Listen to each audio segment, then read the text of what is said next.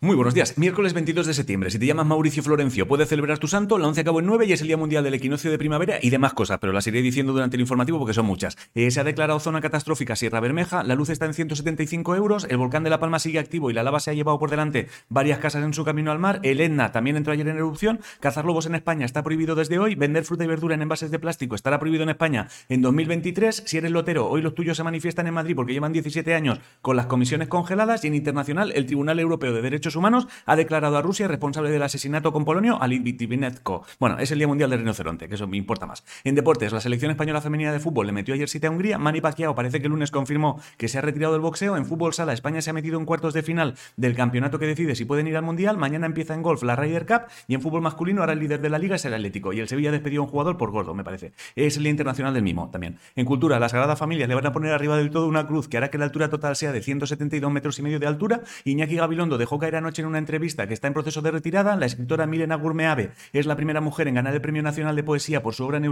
No la gorde Rausa Colcoan, que lo he dicho mal, seguro. Aitana Monzón Blanco ha ganado el Premio Espasa de Poesía por La civilización no era esto. Alexis Ravelo el premio de novela Café Gijón por los nombres prestados y el libro No decepciones a tu padre de Carmen Chaparro ya está disponible. El concierto de Bella Baila Sola en Madrid ha cambiado de día, iba a ser el 23, pero lo ha movido al 25. Y si eres fan de Pablo Alborán, hoy es el Día Mundial de los Alboranistas. Si no lo sabías, no eres tan fan. En ciencia, el estudio de una de las piedras que recogió la nave Coge Piedras que hay en Marte dice que podría haber habido en Marte. Recuerda que en ciencia, cuando dicen vida, se refieren a mierdas microscópicas, no a centros comerciales donde venden hamburguesas. Es el Día Mundial de la Narcolepsia también. En videojuegos, si eres fan del Gran Turismo, el 4 de marzo sale el 7 y ya lo puedes reservar, te regalan mierdas varias. Y hay una edición del 25 aniversario que ya está disponible y además es limitada. Y es el Día Mundial sin coches. En eSports, lo único que importa hoy es que a las 2 es el sorteo de la fase de grupos del World 2021. El tiempo llega el otoño hoy, así que cualquier cosa es posible. Es día de ajuste. El horóscopo dice que no te agobies si te notas un poco más cansado. Si no sabes qué comer, hazte fajitas de pollo y guacamole. La respuesta a la adivinanza fue las estrellas. La de hoy no lo parezco y soy pez y mi forma refleja la pieza de un ajedrez y poco más. Bueno, mañana este informativo cumple un año ya. Pues, hostia, un año, tronco. Y hasta aquí el informativo. Os quiero muchísimo a hacer cosas.